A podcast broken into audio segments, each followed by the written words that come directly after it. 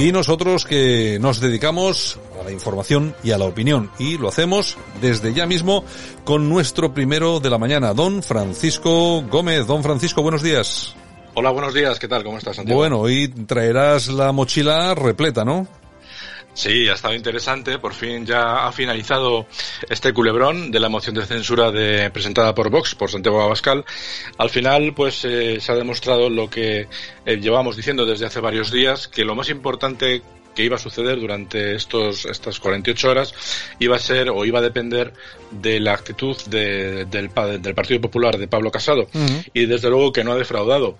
Pablo Casado ha dado un golpe en la mesa eh, no sé si para bien o para mal, la verdad que depende de cómo lo quieras enfocar, pero lo importante es que se ha reafirmado delante de su electorado y ante su electorado y especialmente hacia aquellos posibles candidatos alternativos a su presidencia. En todo caso, vamos a comenzar escuchándole en uno de los momentos, bajo mi punto de vista, más importantes en los que ha hablado de la pinza PP-PSOE, que es un tema muy importante y a desarrollar o bien en un espacio de estos o en alguna tertulia porque hay mucha amiga y hay mucho que explicar. Vamos a escucharle. Y por tanto lo que estamos pidiendo, señora Bascal, señor Sánchez, señor Sánchez y señora Bascal, es una España que vuelva a los proyectos comunes. Es un proyecto sugestivo de vida en común. Es ese país de concordia que, según Marías, es el suelo en el que descansan los acuerdos y los desacuerdos no es esa España cainita que ustedes tratan aquí de pintar. Así que, señora Bascal y señor Sánchez, señor Iglesias, señores nacionalistas independentistas, el Partido Popular sigue siendo ese dique de contención. Sigue siendo la punta de compás de la inmensa mayoría de españoles que quieren seguir viviendo en paz y en libertad. Sigue perteneciendo al proyecto europeo, que es el acontecimiento político más importante de los últimos siglos Sigue perteneciendo a ese atlantismo de Occidente que respeta los valores y libertades, que no tiene ideología. A usted que le gusta a Reagan, como a mí, acuérdese cuando hablaba que la política ya no son dos vectores, ya no hay derecha o izquierda, hay arriba y abajo. Pero no abajo en la lucha del proletariado y arriba en las clases que algunos preconizan porque no han aprendido de quedar sepultados en los cascotes cuando cayó el muro de Berlín. No. Es el abajo del intervencionismo, del colectivismo, de esa sociedad cerrada, acomplejada, rencorosa, y ese arriba de una sociedad libre, de una sociedad que aspira a ser mayor que el Estado, que aspira a que no le digan lo que tiene que hacer, que aspira a poder avanzar y que ayudando a su familia, levantando la persiana, tirando adelante para pagar a sus trabajadores, no se da cuenta que está contribuyendo a su país y también a la Unión Europea y a su comunidad. Así que, señora Bascar, señor Sánchez, lo siento mucho, no somos como ustedes. Somos la fuerza tranquila de los españoles. Somos esa España sensata y moderada que una vez más volverá a representar a este gran país en cuanto los españoles tengan la oportunidad de elegir democráticamente a su gobierno y pasar página de un paréntesis de la historia demasiado negro y ya demasiado prolongado. Bueno, pues eh, yo creo que son aproximadamente dos minutos eh, muy importantes, muy interesantes también, Francisco.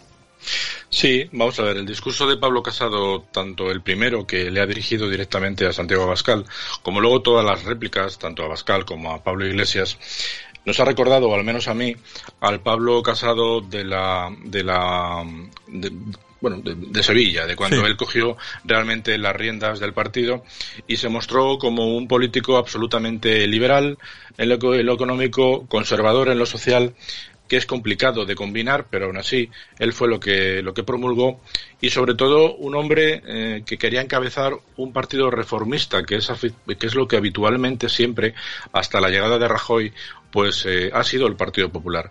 Em, a mí personalmente me ha gustado eh, los discursos de Casado de hoy porque, además de la contundencia con la que ha hablado, ha marcado un territorio. Es como cuando los perros van meándose por las esquinillas. Pues ya, ya es hora, ya es hora que Pablo Casado lo haga porque todos los demás lo han estado haciendo.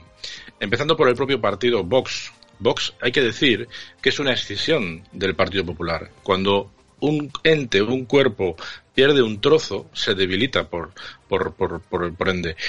Ya le pasó en su momento que el primer acto de, en el que mostró la mayor debilidad hasta ahora mostrada por este Partido Popular fue cuando eh, Ciudadanos sacó su máximo histórico. Bien, parece que no aprendieron la lección y luego les pasó lo mismo con Vox. Bueno, pues ya es hora que veas que a tu derecha y a tu izquierda te comen aquellos partidos que han nacido de ti en, definitiva, Santiago, yo creo que el PP es como un tiburón al que, siempre lleva alrededor de sí un montón de rémoras que van comiendo de todas las sobras que, les, que se le van cayendo de, su mandíbula, pero ese gran tiburón tarde o temprano pierde los colmillos porque se va haciendo viejo o no se adapta a los nuevos tiempos y los nuevos tiempos, como te he dicho muchas veces, no son el bipartidismo histórico, sino sencillamente eh, pues un sistema de, coaliciones que van a ser las que van a predominar en, en el futuro en España como en la inmensa mayoría de grandes democracias de la Unión Europea. Por lo tanto, em, estoy contento por lo que he escuchado, estoy apenado porque creo que la, conversación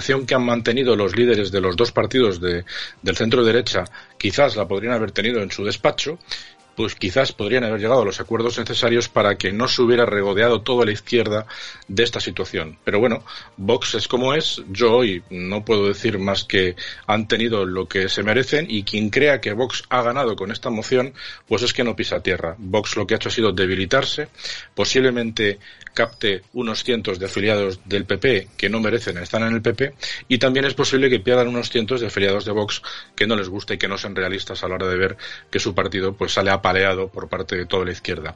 Y en cuanto a los discursos, simplemente decirte que una vez más se ha demostrado que todos los que hoy por la mañana, exceptuando al, grupito de las chicas del Tampax, de, la, de EVAX, exceptuando eso, que una vez más se ha demostrado que este corrillo de chiquillas son las que habitualmente van siguiéndole el rastro a los catedráticos en las universidades y que luego les corrige los exámenes, estando media hora con ellas cerradas en los despachos, pues este tipo de mujeres han quedado retratadas. Pero luego el resto, Pablo Casado, eh, Pablo Iglesias y, y, por supuesto Sánchez, aunque quizás hoy ha sido el más flojo de los tres, han demostrado estar a un nivel muy superior al de Santiago Bascal. Por lo tanto, creo que tiene mucho todavía terreno que aprender, mucha leña que cortar y desde luego mucha experiencia que acumular. No sé qué te parece a mí, a ti, pero yo creo que hoy quizás coincidamos en que el PP ha estado francamente interesante. Yo creo que sí, hoy comparto y estoy contigo. Además, yo creo que también comparto la opinión de que ya era hora uno puede ser más de Vox, más del PP, pero yo creo que aquí lo que se necesitaba, pues es que cada uno aclarase de una vez cuál es su camino y un camino que fuera independiente, no estar uno a la sombra del otro, otro a la sombra del uno. Y además, eh, hay una cosa que está absolutamente clara, yo me imagino, eh, a nuestros oyentes, a aquellos que sean de Vox o cercanos a Vox, yo no sé qué les parecerá, pero es que claro, desde Vox, desde la cúpula de Vox se lleva casi dos años eh, con esos insultos permanente en público de la derechita cobarde, etcétera, etcétera. Eso ha hecho mucho daño en el Partido Popular, ¿eh? para un Partido Popular que básicamente no ha, no ha acabado de responder a, a Vox. Creo que a partir de ahora sí que quizá escuchemos más de una respuesta. Y bueno, oye, cada uno que se busque las, las alubias como, como pueda. Eso sí, tienes toda la razón. Estamos ante la división de la derecha. Es un tema que es grave porque vamos a tener izquierda para mucho tiempo. En fin, es lo que hay.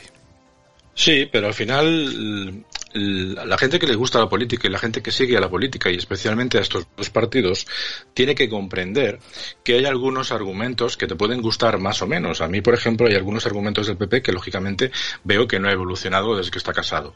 Pues, por ejemplo, todo el tema de ideología de género, la inmigración ilegal, el tema del aborto que está aparcado y que le costó el puesto a Gallardón, por ejemplo, o el tema de la eutanasia. En el resto, bueno, pues decir que solamente he visto que haya avanzado especialmente en el tema de la ocupación.